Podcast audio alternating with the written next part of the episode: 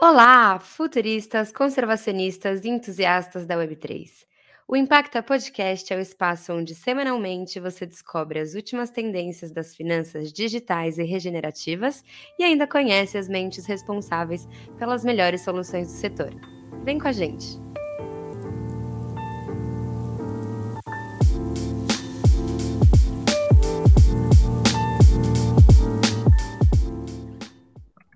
Oi, pessoal! A gente tem muito prazer hoje de trazer aqui o Henrique e o Luiz. O Henrique, ele é cofundador da Play for Change, também representa a Impact Plus no Brasil, que é o braço da Polygon de impacto. E o Luiz está aqui também com a gente, que ele é o fundador é, da Dux. Então, vou dar o espaço para vocês, meninos, para vocês se apresentarem, contarem um pouquinho é, do papel de vocês dentro de cripto e de games. Boa tarde, pessoal. Boa tarde, meninas. Boa tarde, Luiz. É, bom, meu nome é Henrique, Henrique Aragon. Eu sou de Salvador. É, comecei na, na verdade, meu background profissional não tinha nada a ver com cripto antes. Eu fiquei quase 10 anos trabalhando com petróleo, é, óleo e gás. Na área financeira, eu era gerente financeiro de uma construtora gigantesca que fazia plataforma de petróleo. Morei em várias cidades, Macaé, Rio, Campos, Salvador, trabalhando com isso. Nunca foi minha paixão, mas era o que pagava minhas contas, eu precisava. E aí, lá para, acho que lá em 2018, Vitor, que também é um dos cofundadores do meu projeto, da Play for Change, que é um amigo meu de infância, começou a ficar meio fissurado em blockchain, toda hora conversando de blockchain. Meu velho, você tem que, vocês têm que aprender isso, tem que começar a estudar, essa tecnologia vai mudar o mundo. E a gente chamava ele de doido, para com essa maluquice, rapaz, deixa de maluquice.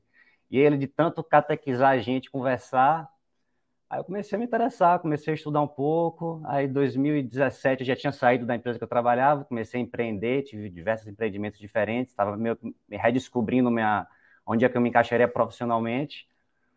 E aí a gente começou, eu comecei a estudar sobre cripto, mas mais estudando, entendendo a tecnologia, né? Botando aquele dinheirinho que se guarda ali, investindo num negocinho aqui ou outro. E aí, em 2021, ele tava, eu tava com o Vitor também, ele tá, a gente estava viajando junto, fazendo uma viagem junto, e aí Jeff, que é um dos outros, o outro cofundador da Play for ligou para a gente falou sobre um vídeo que ele tinha assistido Pô, velho, assisti um documentário no YouTube de uma galera nas Filipinas que estão ganhando dinheiro jogando um jogo, um tal de Axie Infinity. Vocês já viram isso? Eu não tinha visto, o Vitor já conhecia, mas eu não conhecia ainda. Eu falei, rapaz, não. Aí ele falou, assistam isso e vamos marcar reunião que a gente precisa fazer alguma coisa com isso. Eu falei, beleza. Pagamos, foi 15 minutinhos um, um documentário que tem no YouTube. Assistimos e aí a gente falou, velho, era realmente era um, um, documentário que falava da galera nas Filipinas que estavam, depois da pandemia, muita gente desempregada, e os caras começaram a recorrer para esse jogo em blockchain chamado Axie Infinity para fazer uma renda, né? Ligaram a renda e começaram, e tanto que a cidadezinha lá que mostra o documentário, o PIB da cidade foi, foi transformado por causa do Axie. Na época, os jogos estavam pagando muito dinheiro, então a gente falou, velho, imagina se a gente investe nessas NFTs dos jogos, do Axie, e coloca para jogar o pessoal das comunidades no Brasil. O Brasil é um país que precisa de ajuda, a galera precisa de gerar renda lá. Vamos fazer um, um, uma organização que vai ter esses jogos, né? Que vai fazer esse modelo de scholarship, né? Que chama das guilds. Vamos fazer uma guild. Só que nossos participantes vão ser só pessoal de comunidade. A gente vai para as comunidades, ensina a galera a jogar, presta as NFTs e a galera joga. E aí nasceu a Play for Change, isso foi em junho de 2021. A gente fez um ano, dois meses, tem um ano e pouquinho, ainda é um bebezinho ainda. Mas depois eu vou falar mais desse projeto, que depois a Play for Change tomou outros rumos, né? Agora a gente é mais uma plataforma de educação do que uma guild em si, mas a gente trabalha muito com jogos ainda. E também há três semanas atrás eu fui contratado também para Impact Plus, que é fazendo muito do que eu já faço com a Play for Change, a Impact Plus é o braço de impacto social da Polygon. E eu sou responsável no Brasil para levar a blockchain em áreas que, teoricamente, não receberam essa informação ainda e que vão se beneficiar muito com essa tecnologia. Então, o objetivo aqui é levar a informação para essas comunidades, ensinar eles os benefícios, ensinar eles como usar a tecnologia para que eles próprios descubram como aquilo pode solucionar os problemas que também só eles sabem que eles têm. Em vez da gente chegar lá com a solução pronta para eles, ó, isso aqui vai resolver seu problema. A ideia é educar a galera para que eles aprendam e eles falem, então, isso aqui pode me ajudar dessa forma aqui, porque ele sabe os problemas que tem. Né? Eu acho que está bom por enquanto para me apresentar aqui, depois a gente vai tocando papo. Bom, Henrique. Luiz, com você. E aí, gente, primeiro, obrigado por estar aqui é, com vocês hoje, obrigado pelo convite, prazer estar aqui conversando com, com o Henrique também. Sou fã do trabalho dos três, então, um grande prazer.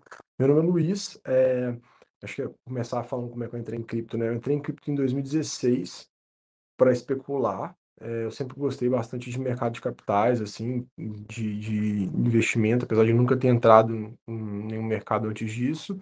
Entrei primeiro em cripto é, e ganhei uma grana ali naquele ciclo 2016, 2017, perdi uma grana, perdi praticamente tudo quando o mercado caiu, fiquei puto, é, fui estudar fundamento, me apaixonei, aí estava estudando economia, estava estudando renda básica universal na época, estava criando essa, essa, essa visão minha de, de, como que a gente cresce meio tecnofuturismo, entendi que blockchain era, ia ser provavelmente algo perto de blockchain, mais perto que a gente tinha, ia ser a, a, a layer disso, uma das camadas importantes para isso, e aí desde 2019 tô é, trabalhei com outras coisas nesse meio, meio tempo, estudando, aprofundando. Em 2019 eu comecei a virar a chave para full cripto, assim, comecei a conceber a ideia da Dux. Uh, e aí em 2020, efetivamente, a gente começou na Dux é, com algumas missões específicas, mas basicamente olhando para esse lugar de como que a gente traz gente para não vou nem chamar de Web3, né? Porque nem, nem tinha esse termo, a galera não usava esse termo na época criptoeconomia, porque envolve tudo, né? Envolve política, envolve é, dados, envolve finanças, envolve tudo, tudo que acho que meio que se concatena nesse, nesse mercado, né? É, e aí a gente fez bastante experimento ah, desde então. Um deles que a gente escalou bastante bem foi de games. A gente entendeu muito games, a gente entendeu muito, entendeu uh, da o que, que a gente estava, que, que, que, que queria dizer assim essas possibilidades que a blockchain trazia de, de coordenação social e de, e de micro, micro, como é eu posso falar? Microestímulos para comportamento, né? E estamos é, desenvolvendo a tese em cima disso faz um tempo. É, e é, é, isso, a gente está agora trabalhando em, coisas aí para facilitar pessoas, projetos, empresas a entrarem e acelerarem é, para tornar o Brasil uma referência nisso, sempre focando na, assim como, como o Henrique aí nessa, né, nessa transformação socioeconômica da, da, da nossa região aqui. Então, esse é um pouco do que a gente dá Dux. Isso. Super legal. E acho que eu gostaria de começar com uma, uma questão um pouquinho mais filosófica até, né? Existe um conceito super legal dentro de, de antropologia, digamos, né? Que é a ideia do homo ludens, né? Que é a ideia de que nós, assim como sapiens, somos, somos indivíduos que sempre jogaram e sempre jogam, os animais também, né? Mas que a, a, a existência da humanidade na no mundo é uma existência relacionada a jogos e a formas de interação, né, que são focadas muito no entretenimento, ou seja, né, não é uma ideia talvez de um homem focado no trabalho, mas um homem focado em jogos, né? Existe esse conceito, existe um livro super interessante que analisa realmente essa trajetória, né, da, da humanidade considerando essa perspectiva do lúdico. Eu queria perguntar para vocês o que, que, vocês acham que existe que é esse elemento de distinção dos jogos que fazem com que a adoção possa atingir, tenha atingido a escala que ela atingiu, né? Quando a gente pensa no setor de games de forma tradicional, é um dos maiores mercados do mundo, né? A gente tem bilhões de pessoas jogando e acho que foi um, uma das forças que catalisaram muito a adoção do espaço cripto. Queria que, você, que vocês contassem um pouquinho pra gente quais são os elementos que existem no jogar em si e no jogar dentro de blockchain que possibilita essa adoção de coisas que às vezes as pessoas consideram super complexas, que talvez não entrariam se a gente estivesse considerando né, outros tipos de desenvolvimento. Eu posso começar, se me permitir, porque eu tava. Isso é um negócio que passa na minha cabeça recorrentemente, essa questão mais filosófica. Inclusive, eu estava eu tava elaborando sobre isso ontem e hoje de manhã sobre, especificamente sobre essa questão, por coincidência. É, tipo, tenta, tentando conceitualizar o que é o ser humano antes disso, né? Tipo, o que é essa manifestação que a gente é, é, tem uma das coisas que é principais, que é a nossa capacidade de imaginar alguma coisa e coordenar é, recursos para chegar naquela coisa, né? Tipo, isso é uma das coisas que eu acho que distingue, acho que é o Yuval e o Harari, né, que fala sobre isso e tal.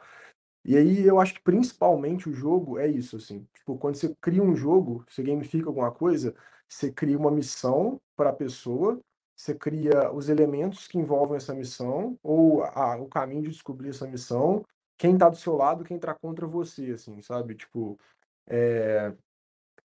E é isso, assim, eu acho que é a missão mesmo. Tipo, é, é, é o jeito mais fácil de você, tipo, sintetizar uma, uma, e criar esse senso de comunidade, de coordenação de recursos e de objetivos. Eu acho que é isso mesmo, assim. é, pro, no, no lado nosso, pelo menos na minha parte, eu não tinha muito pensamento filosófico sobre isso. Meu pensamento, nosso pensamento era tipo assim, quando a ideia surgiu. Por que os games? Primeiro, porque a indústria de games é gigantesca, a Rafa falou agora, é maior que cinema e música juntos, a indústria do, de, dos games, em, em, movimentação financeira. O Brasil hoje, acho que é o quarto maior país que mais joga, que mais tem gente jogando jogos no mundo. Quarto ou quinto, o Brasil tá. Então, para a gente foi o seguinte, foi o que é, jogos mobile, você precisa de um celular para jogar. A penetração de mobile no Brasil é gigantesca também. Você pode ir na comunidade que for, que a grande maioria das pessoas tem acesso a um smartphone hoje. É o que a gente aprendeu também. Acesso à internet, a maioria também já tem. Então, você hoje, com acesso à internet e com o celular na mão, você consegue jogar um jogo em blockchain e ter acesso ao que a Web3 te oferece. Você consegue ter uma carteira digital por ali, você consegue fazer um swap de moeda dentro do, dentro do seu aparelho celular. E o que a gente aprendeu da facilidade dos jogos é, como eu sempre falo, a Play for Change, ela, a gente começou com um objetivo, com um negócio na cabeça, e ela vai mudando com o tempo, quando a gente vai aprendendo as coisas, né? Então, quando a gente começou, a gente era uma, uma guild de jogos, e aí a necessidade da galera começar a ter que aprender alguma coisa a mais, a gente começou a sentir isso, a gente trabalhava em parceria com ONGs, e aí, um dia, Carol, uma, uma, uma responsável de uma ONG aqui do Rio, inclusive tem que vir para o podcast de vocês, ela também, já até indiquei da última vez, ela, ela que falou para a gente, ela fez assim, velho, é, os caras estão amarradões em jogar o jogo de vocês, eles adoraram o jogo, estão recebendo uma grana, mas eles pô, precisaria de uma ajuda na parte educacional, porque na maioria das vezes é um pessoal que nunca recebeu uma grana dessa na vida. Primeira vez que o cara está recebendo aquilo. Aí, pô, o primeiro cara que recebeu o dinheiro, no dia seguinte ele apareceu lá com um tênis novo, um cordão de ouro. Aí falou, pô, será que a gente não consegue dar uma aula para essa galera aqui sobre, pô, educação financeira básica, gastar, poupar, o que, que, deve, o que, que pode fazer com o dinheiro, o que, que não deve fazer. E aí começou a vir, e os games sempre estando ali como essa porta de entrada para as aulas que a gente começou a dar. E um negócio também que a gente percebeu foi que, um dia a gente estava lá na Rocinha, num projeto que a gente tem lá também, e eu estava do lado de fora e tinham dois caras que estavam do nosso programa conversando. Isso a gente nem tinha dado aula sobre blockchain ainda. A gente tinha acabado de começar o programa, eles estavam jogando há um mês, só que a gente não tinha esse lado educacional nosso forte. E aí eu eu escutando a conversa de dois caras, eu vi um falando pro outro assim: "Porra, velho, é, os SLPs, né, que é a moeda que o cara ganha jogando Axie, os SLP, você vai vender tudo esse mês? Você vai, vai, vai trocar tudo por real esse mês? O cara, rapaz, eu acho que eu vou, tô precisando. E, e você, ele, rapaz, eu vou trocar uma parte, mas uma outra parte eu acho que eu vou deixar, acho que eu vou comprar Ethereum, Bitcoin. Eu ouvi falar que é bom, eu ouvi falar que tem que dar uma estudada ali. Então, o cara, por causa de um jogo, sem a gente ter ensinado nada, cara, por causa de um jogo que ele começou a jogar, o cara já estava conversando sobre Ethereum e Bitcoin pensando já, não, eu soube que pô, Ethereum tá subindo, Bitcoin não sei o que. O cara começou a querer se interessar por estudar por causa do jogo que ele estava jogando. Aí que a gente começou a ter essa carta, a gente falou, velho, isso aqui é uma porta de entrada sensacional para a galera entrar na Web3. Pô, o cara, se a, a, gente já educando, melhor ainda, mas mesmo assim a gente tá, tá com a nossa plataforma pronta, sem estar tá dando as aulas, o cara já estava interessado em saber o que, que, é isso, o que é aquilo, porque o cara está recebendo ali.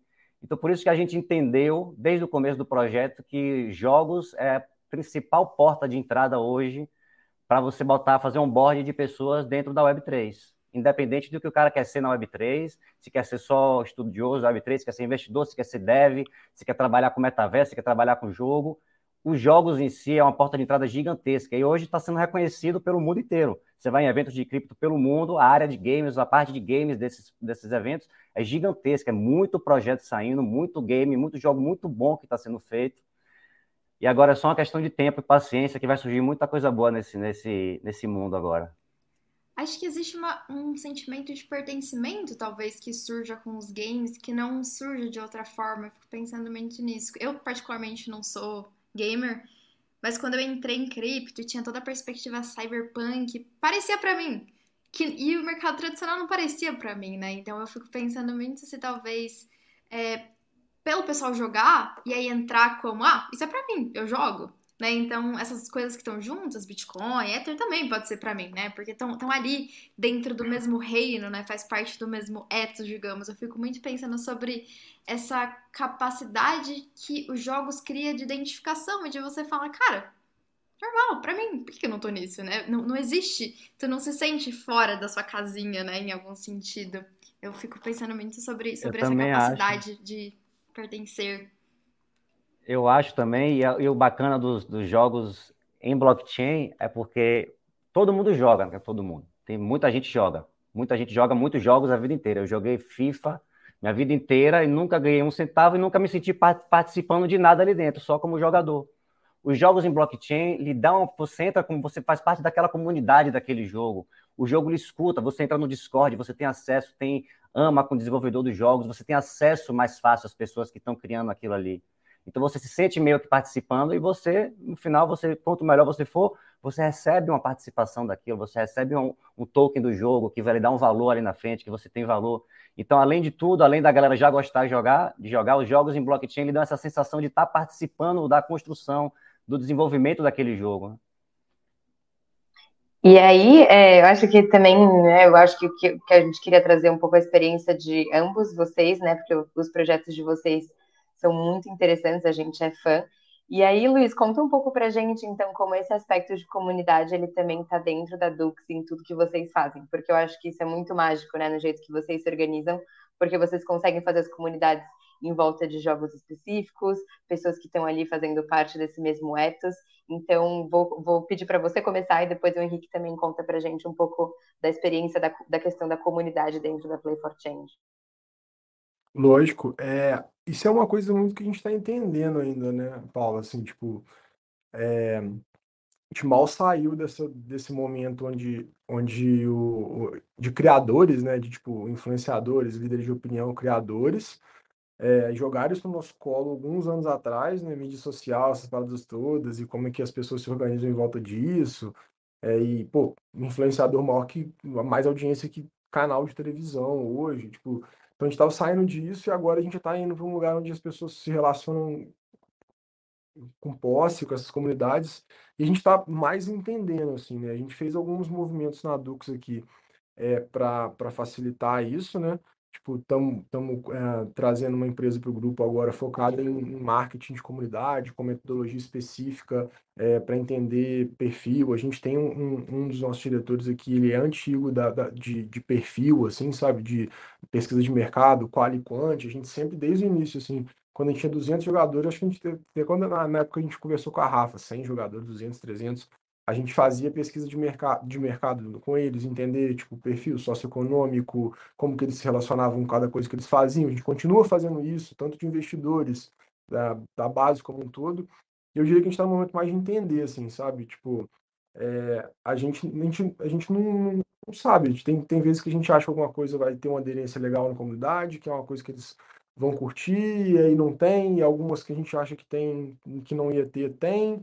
Então, a gente está no momento de entender, assim, de buscar dados, as fontes de dados, organizar isso para a gente conseguir, conseguir ter ações mais eficientes.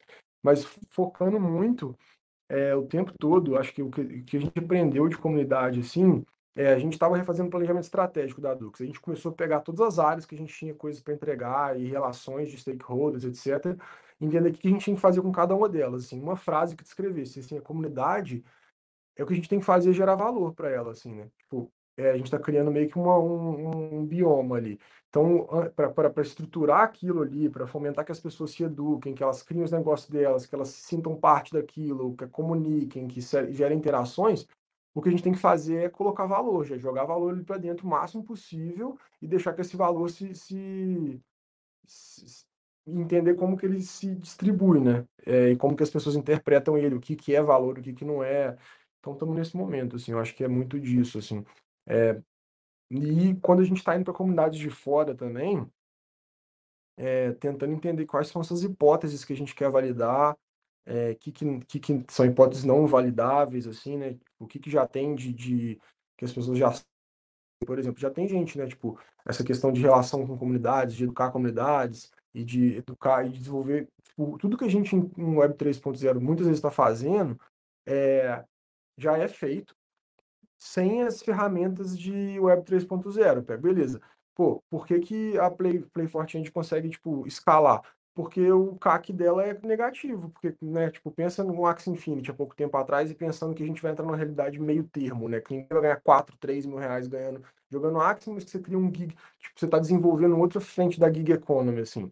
Cara, que empresa que consegue desenvolver base ou que projeto que tem fluxo de caixa para trazer um cliente, colocar ele, ganhar dinheiro e fazer ele te dar dinheiro, tipo, no primeiro mês, assim, né? Tipo, e, e quanto que você consegue estimular de base? Quais são os, os, mecanismos que você consegue criar ali para estimular as missões ali dentro? Então, pô, tudo isso é muito doido, sabe? Tipo, a gente está só tentando entender até agora, assim, é, experimentar, entender, captar dados, é isso, assim. Eu, eu, pessoalmente, eu fico, eu entro numa aspiração muito doida com isso. O Play, Play Fortinho explodiu minha cabeça. Play, é, play, é, o Play to Earn, tipo, Move to Earn. Mas aí, se tem Play to Earn, se tem Move to Earn, não tem Shop to Earn, não tem, é, tipo, Brief to Earn, não tem Preserve to Tipo, tudo. É, o que, que é esse to Earn economy? É, não, tem, tipo, tudo. É, é to Earn é X, X to Earn. Tipo, a gente está monetizando micro interações do ser humano, né? Tipo, o dado agora é nosso, sei lá, de algum jeito. Aí é uma piração maluca, né? Tipo assim. E é engraçado até, porque isso, isso do dormir, né? Zoaram, assim, eu vi uma vez a galera zoando, falando, ah, quero ganhar um sleep to earn. Meu, dormir é uma coisa super difícil, principalmente nos centros urbanos. O pessoal tem muita dificuldade, assim. Eu conheço muita gente que toma café para acordar, né? Toma remédio para dormir, não dorme certo, inverte as ordens de tudo. Existem várias atividades que são subestimadas e que geram muito custo em termos do sistema médico, né? Por exemplo, e que poderiam muito bem ser ou alimentados de forma mais interessante. Porque o, que eu acho que é interessante do, do, dos extroverts, né?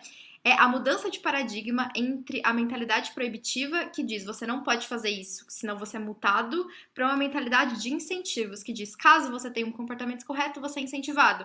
É quase você parar de bater no seu filho, porque, né, lá, ele faz alguma coisa errada em algum sentido, que o governo faz isso. Se tu fez alguma coisa errada, tu apanha. Se tu fez algo certo, ele nem te olha. Né? E é exatamente essa mudancinha ali nessa perspectiva, mas não consegui parar de, de não consegui não comentar isso sua vez, Henrique, desculpa. Não, é isso mesmo, eu concordo 100% com o Luiz, velho. A gente sempre fala na Play for Change, desde que a gente começou, aí, pô, geralmente quando você começa um negócio, pô, vou começar, vou abrir uma empresa, vou fazer isso, vou fazer um negócio, você olha para alguma coisa que já foi feita, pega uma base, né? Você olha uma base ali, beleza, os caras estão fazendo assim, vamos fazer.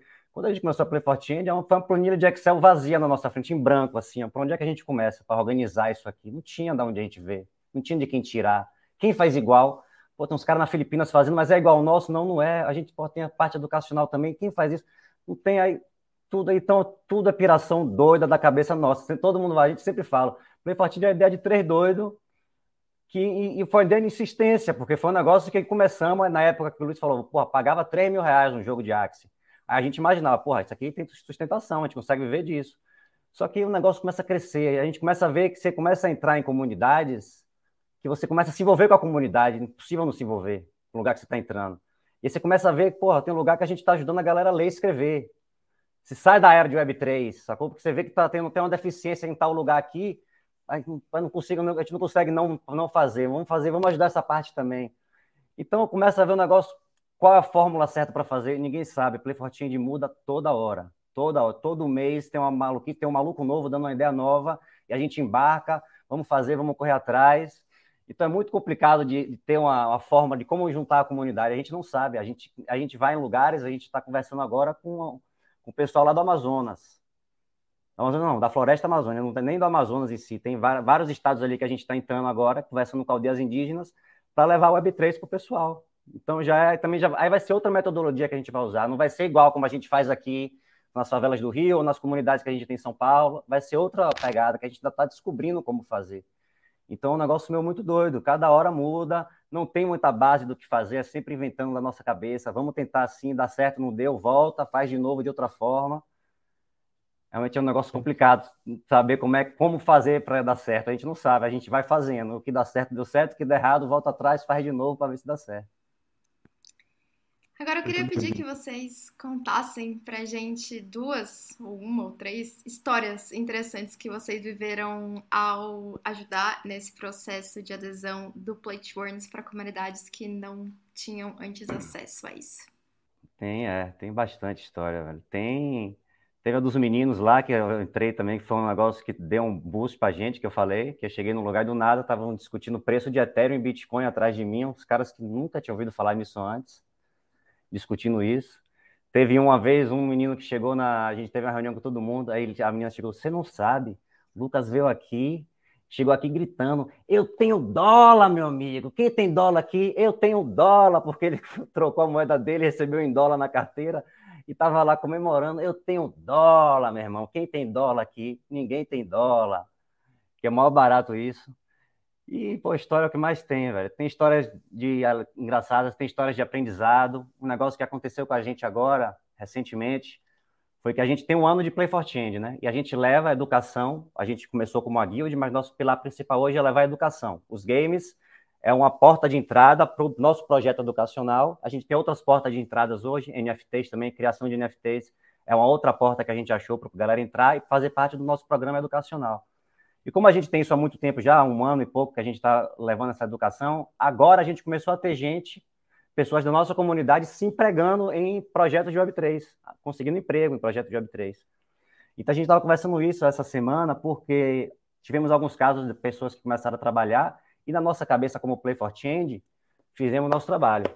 Nosso trabalho acabou aqui, porque a pessoa conseguiu o trabalho dela, resolvemos a nossa parte aqui, essa pessoa sai do programa, teoricamente, e vai viver a vida dela. E não foi o que aconteceu. A, a, a gente trabalha com, com, às vezes, a pessoa vem de uma comunidade tão desassistida, onde não tem, não está fora do sistema, o Estado não está presente, que mesmo ela tendo conhecimento, que passou e tem conhecimento, tem, quando entra numa empresa, começa a fazer call, que o cara está lá em Nova York, do outro lado da, da televisão, o pessoal falando bonito, ela, essas pessoas começaram a se sentir fora daquilo, começaram a sentir muita pressão, não porque não tem conhecimento, mas por não se sentir pertencente àquilo ali. Não, ah, eu não, não pertenço a esse ambiente aqui. Aí a gente, porra, mais um aprendizado. Não acaba o nosso trabalho aqui. Então a gente agora está com um, um, pegando todo mundo que consegue trabalho. A gente tem um monitor que vai acompanhar essa pessoa nos primeiros meses de trabalho dela, para entender e aí como é que está seu trabalho, está tá certinho, está tendo dificuldade em quê? Porque a gente achou, até mês passado, mês retrasado, a gente achava que o nosso trabalho vinha até aqui, pelo Fortinho de Vai, do zero, a gente chama de from zero to crypto. É do zero até o cara conseguir um trabalho em Web3, ou já achar que está com conhecimento lá, que não quer mais. Aí, achou trabalho, nosso trabalho está feito aqui. Não, não foi. A gente precisa continuar ainda, precisa continuar assistindo essa pessoa, porque foi, foi quem a gente escolheu trabalhar. E foi um aprendizado que a gente teve agora, isso. Teve, tem um mês que eu acho que a gente começou a perceber que algumas pessoas nossas pediram demissão, tinham acabado de começar a trabalhar ou pediram demissão, estão com muita dificuldade. Então a gente está criando um outro setor nosso agora, que é para dar mentoria, além de dar uma preparação antes do mercado de trabalho, quando ela está contratada, dar uma mentoria, deixar lá, você aqui vai ser seu mentor, você vai ter liberdade para tirar dúvidas, para conversar, para desabafar. Ah, não estou me sentindo para te motivar continuar, entendeu? Então foi mais um negócio também que a gente aprendeu, histórias que a gente aprende com, com o tempo, né? História, história de, de impacto, assim, que ah, tem um monte de história engraçadíssima, assim, nesse, nesse, nesse período, né? E interessantes também, em vários âmbitos, assim, na época que, que o Axe dava muita grana, tipo, era recorrente, assim, galera, né, tipo, compra de casa, pagando dívida, pagando curso, fazendo essas paradas, tipo, é, com, com a grana, isso era bem recorrente, assim. Aqui na Dux é legal porque de. A gente deve ter 40, tem 45 pessoas trabalhando na Dux hoje. Umas 35 devem ter jogado Axie e umas 20 vieram da nossa comunidade, assim, sabe? Tipo, e aí desde filipino, é, que jogava com a gente e agora né, manager, até, tipo, o meu, o meu head tipo, head de, de research hoje, que é o cara me passou em blockchain, assim, já tá um ano e meio na minha frente, com certeza, sabe muito mais que eu, assim, é, veio jogando, é, até outros, outros dessas, assim mesmo, né, de ver esse comportamento. A gente entendeu muito rápido que era, primeiro mês a galera pegava o, o dinheiro, é, vendia as criptos, as SLP, na maioria das vezes, e colocava o dinheiro no bolso porque queria tangibilizar aquilo ali. No segundo, se ele não fosse, não tivesse muita, de, muita demanda, assim, tipo, né, financeira, ele deixava um pouco, ia comprando, e aí começava, às vezes deixava só dólar, igual o Henrique falou, depois ia comprando Bitcoin, Ethereum, daqui a pouco já era degenerado. Tem case de gente que hoje, tipo, em, em startup de cripto, hoje conhecida no Brasil, que teve primeiro contato com a Web3 trabalhando com a gente, e aí pegou, tipo, fez, entrou no Axie, né, tipo, foi evoluindo, e agora tem startup já com, tipo, funding e prestando serviço maneiro. Então, assim, tem vários casos, é, é bem legal ver, ver, ver o, tem os, os, negativos também, obviamente, né, que a gente vai aprendendo aí, tipo, de coisas que até onde a gente consegue chegar, o que não consegue fazer. Mas... E é uma indústria muito louca, né? Porque acho que da experiência de vocês dois, assim, a bola foi virando, o jogo foi virando, ah, que se antes dava dinheiro, agora não tá tão lucrativo assim. Então, acho que até, né, nos aspectos diferentes vocês vão aprendendo, mas eu gosto muito de, desse, dessa união. Então a gente se encontra nos Axis aqui, né? Porque vocês dois, com, né, com a Play for Change, com a Dux, vocês têm essa experiência muito forte de como esses bichinhos conseguiram trazer é, comida para as pessoas, conseguiram trazer realização de sonhos, né? Isso foi uma coisa que a gente sempre comenta até de como, né, visualmente, assim, bichinho, Axie é igual a comida, bichinho é igual a tênis bichinho é igual à materialização dos sonhos. Então, acho que é muito interessante esse denominador comum é, entre vocês dois, que são esses negocinhos que vão lá brigar. E, e aí eu queria ver um pouco, assim, da perspectiva que vocês têm, né, para o futuro. Um pouco juntando jogos, NFT e as próprias guildas que estão né, mudando tanto de forma. Porque, assim, como vocês mesmos falaram antes, o, o, setor de jogos, ele é dentro das mídias o setor que mais cresce. E a gente vê rodadas de investimento, a gente vê bilhões de dólares fluindo entre Ubisoft, grandes casas de jogos. E eu tenho sempre essa dúvida, né, porque tem muito jogo que é, é relacionado com violência, que é first person shooter. Na, sim, nada contra, mas tem um caráter educativo que também eu go gosto de saber onde pode chegar. Então, onde que a gente pode chegar com jogos, com as guildas, com os NFTs e, e, com essa junção, né, que trouxe, trouxe a gente aqui, que é cripto, jogo e também impacto. E aí, Henrique, se você quiser começar, passar o microfone para você.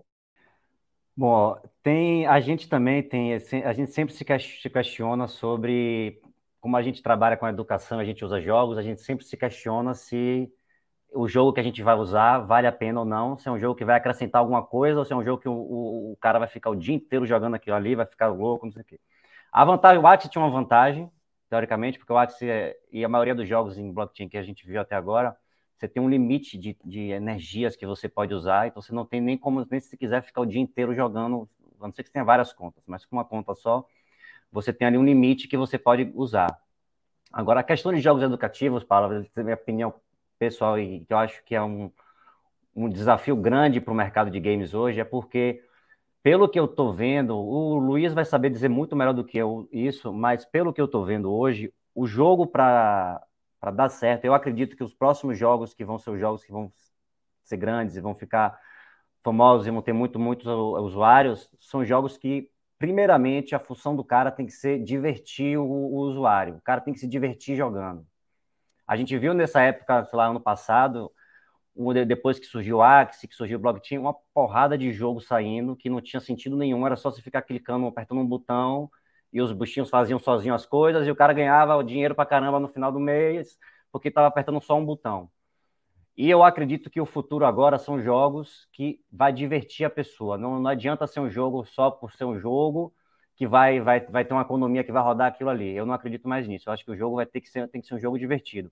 Jogo educativo, a gente está no, projeto hoje, junto com o pessoal da, do Código Brazuca, da Cambiatos, tentando fazer o jogo, tentando desenvolver um jogo, mas bem no estágio de, de ideias ainda inicial, é, relacionado à preservação do meio ambiente e que ele seja divertido, para o jogo ter algum sentido. Porque só um jogo para educativo por ser educativo pode até funcionar, pode até ser que as escolas queiram usar, mas não vai ter uma economia que vai se sustentar.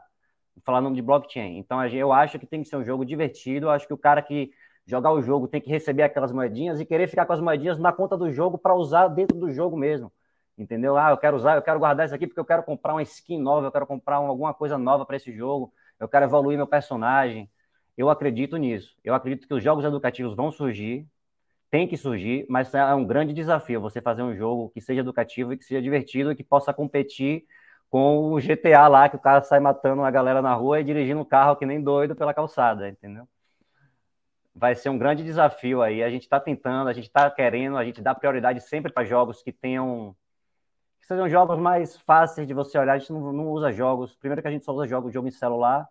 Então o jogo tem que ser um jogo mais leve. Os nossos jogos a gente não usa em computador, até porque nosso público, uma grande maioria, não tem acesso. Então a gente procura jogos de celular, mas essa parte de jogos educativos, eu espero que saiam vários bons, mas é um desafio grande. Você criar um jogo que eduque e seja divertido ao mesmo tempo. Eu li uma história semana passada de um cara que tinha ido fazer faculdade de geografia porque ele queria entender os mapas do Dota. Então eu acho que é Exatamente isso, assim, como a gente consegue criar jogos que sejam tão interessantes que as pessoas precisam fazer uma faculdade para conseguir criar o um jogo, né? É um desafio aí que a gente tá, tá passando e acho que também tem um tempo de amadurecimento, né, no setor. Sei lá, acho que até vou dar um caso que o Luiz, não sei se gosta ou não, mas o caso Star Atlas, né? Que vocês tiveram bastante envolvimento. Saiu agora, por exemplo, todo mundo tava, meu Deus, Atlas, não saiu nada. Aquele mini-jogo, aquele stake péssimo, péssimo, chatíssimo. Uhum. Aí, quando fizeram um, jogo, um vídeo agora do gameplay, foi tipo, opa, talvez requer tempo para essa plantinha florir, não tá, não tá morta ainda, né? Então, é também esse processo de desenvolvimento do próprio setor, né? Com certeza. Eu vou, vou tentar, assim, a gente tem... Falando de, de games na Web3, game, GameFi, assim, vou dar as sete principais tendências que a gente está entendendo assim é, aqui e, e aí eu falo minha tese mais inspiração assim. Eu posso ir um eu acho mais fácil vindo bem simples assim. Primeiro é como o Henrique falou né é, jogos de qualidade AA primeira primeira grande tendência então é capaz de cativar público comunidade criar engajamento. Segundo, Move to Earn, então Steppen, Genopets e outros, outros X to Earn, tipo, atividades que a gente consegue metrificar com os devices que a gente tem hoje.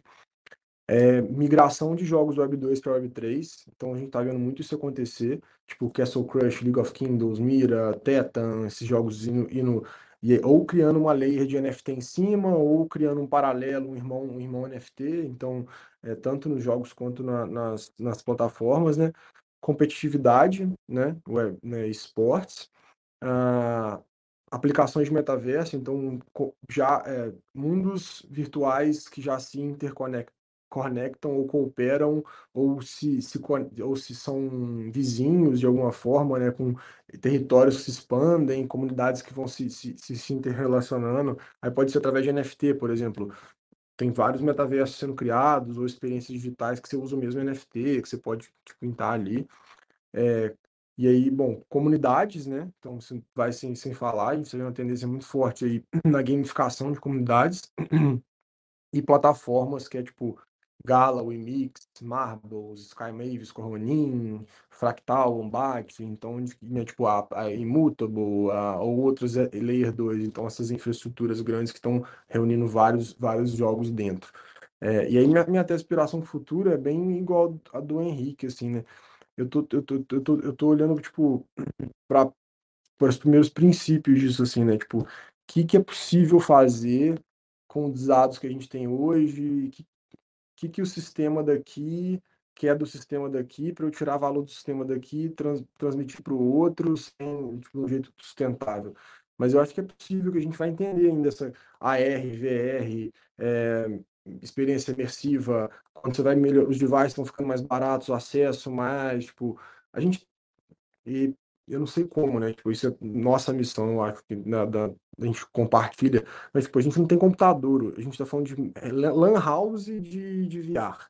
Só que a gente, para nossa bolha, né? Que teve LAN house, comprou computador e agora não, né, não vai comprar um VR, mas tem como a galera não tem computador ainda, né? E aí, e assim, eu, eu, eu fico bem estarrecido. Quanto mais eu estudo, enquanto a gente não tem infra na ponta, assim, sabe? Tipo, agora falou, jogo de celular, porque beleza, é, a galera tem acesso, consegue jogar jogo de celular. Mas e a, é, e a, e a internet, tipo, a banda da internet da galera, limitada normalmente a mídia social e WhatsApp? Como é que eu educo por WhatsApp? Como é que eu educo por, tipo, como é que eu crio?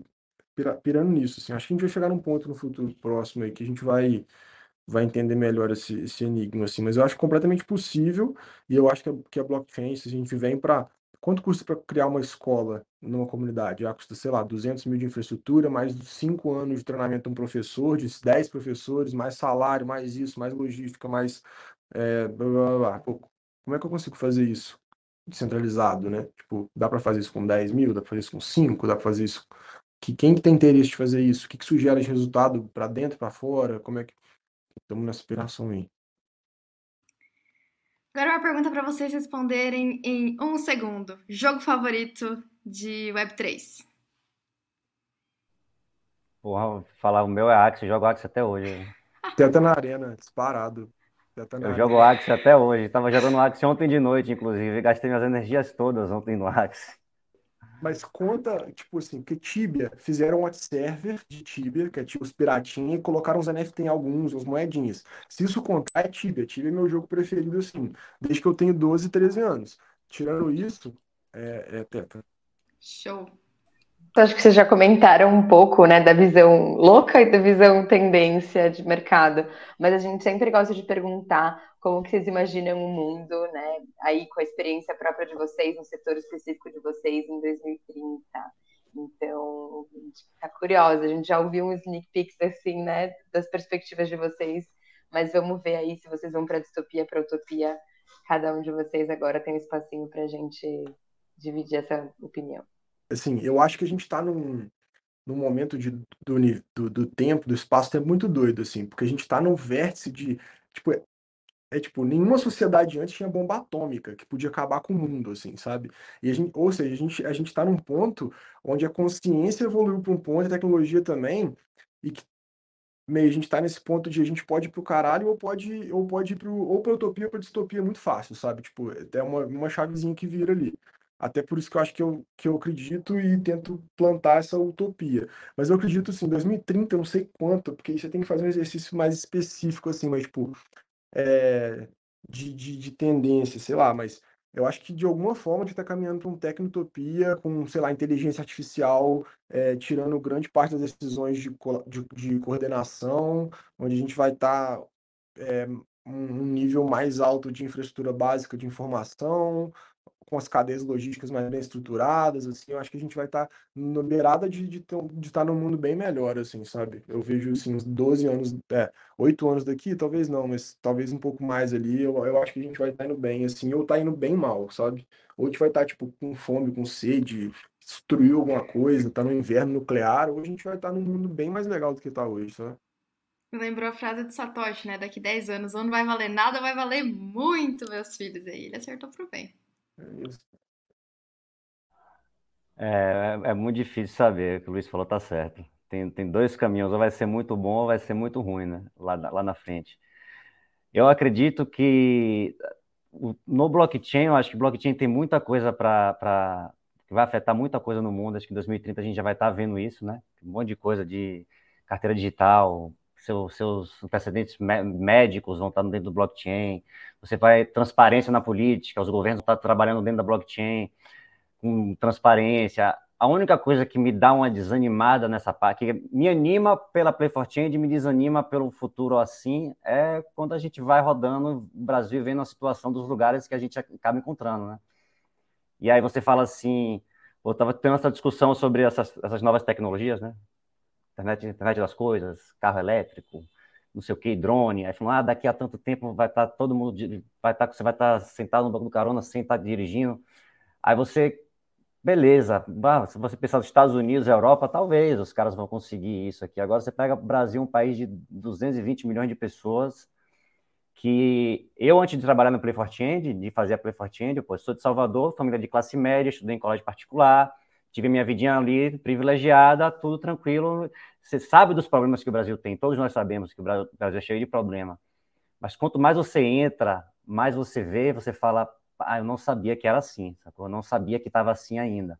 Tipo, você entrar em lugares que, é, que, sei lá, governador, prefeito, presidente, não faz nem diferença para eles. Eles têm a lei deles ali, vivem naquele mundo ali.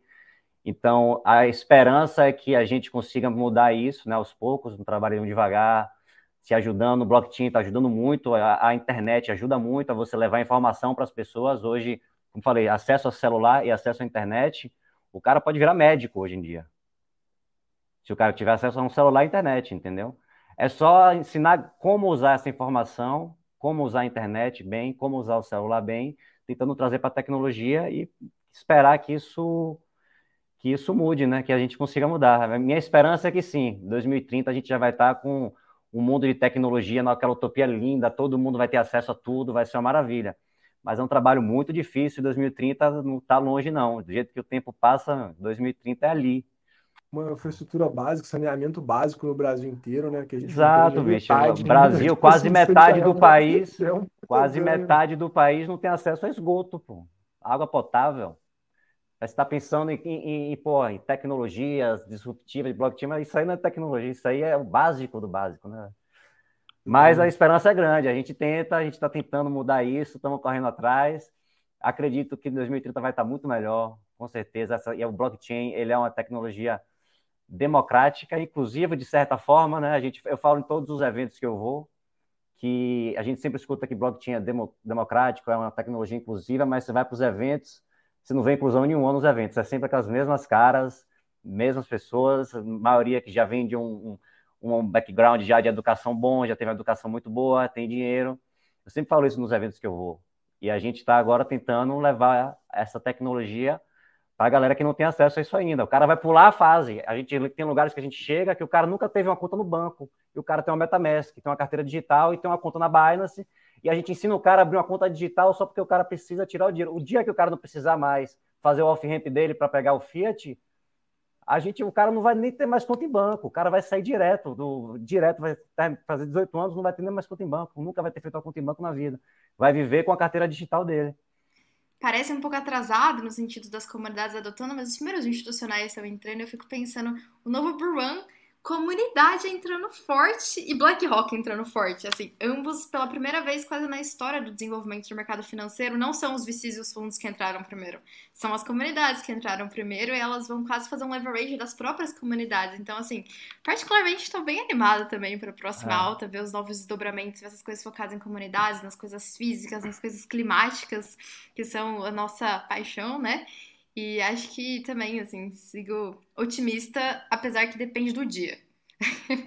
Dependendo do que aconteceu, hoje o Bitcoin acordou com 24k, eu já fiquei um pouco mais feliz, mas aí varia. É a mas... maior onda. A gente fala isso lá na, lá na, na a gente fala que hoje, se você, a gente tem uma presença grande no Rio, né? A gente está presente em várias comunidades aqui do Rio. E, teoricamente, são comunidades que a galera é muito foda, os caras são muito bons, só que não tem acesso, sacou?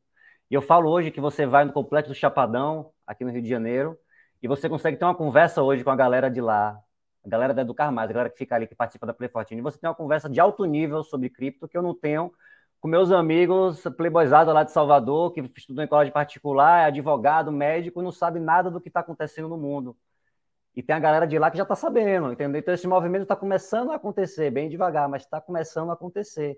Está começando a acontecer e vai ser isso mesmo. Vai ser a galera da comunidade junto com o BlackRock, com os, os gigantescos que vão entrar no mesmo tempo. Aqui, para chegar um pouco nos finalmente, né, queria dar esse espaço é, para vocês, né, darem umas palavras finais, assim, ou iniciais, né, não é, não está terminando nada, a gente só está começando, mas também falar um pouco como que o pessoal pode engajar com o projeto de vocês, com a Play for Change, com a Impact Plus, com a Dux e com tudo que vocês estão fazendo. Então, vamos lá, Henrique, começa você com a nossa conclusão. Bom, gente, primeiro agradecer aí o, espaço de vocês. Meninas são retadas. E Play for Change é só entrar, a gente tem um site, playforchange.io.io. Entra lá no site, tem lá um contato, vocês podem entrar em contato. Tem o nosso Twitter que está aqui, Play for Change DAO. Tem o nosso Discord também, Play for Change. É só entrar, Play for Change é uma comunidade muito aberta, a gente aceita ajuda de todo mundo que quer ajudar.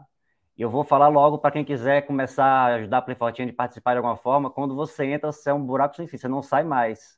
Você vai querer largar tudo que você está fazendo e ficar só na Playfortinha. A gente tem esse poder. Um monte de gente que entrou, ah, vou dar uma ajudinha aqui, pode dar vocês com um projetinho, tá todo dia fazendo reunião com a gente, entendeu? O cara entra no negócio não consegue mais sair. Mas quem quiser, é só participar, a gente está. A gente aceita todo tipo de ajuda. Quem quiser entrar, tiver, ah, posso dar uma consultoria sobre algum assunto, posso dar uma aula para a galera, posso fazer isso. Qualquer coisa que puder ajudar o nosso projeto, a gente está aberto para ajuda. É um projeto que está ajudando muita gente, a gente está crescendo bastante nos últimos meses. Estamos presentes em vários eventos, então está ajudando a gente a criar um nome legal. Estamos conseguindo entrar em várias comunidades diferentes. Estamos agora com um projeto lá na floresta, vamos lá para a Amazônia agora para poder fazer um projeto lá com o pessoal. Então, qualquer ajuda é bem-vinda. É só entrar lá no nosso site, no nosso Twitter, nas nossas redes e dar um alô para a gente que a gente responde.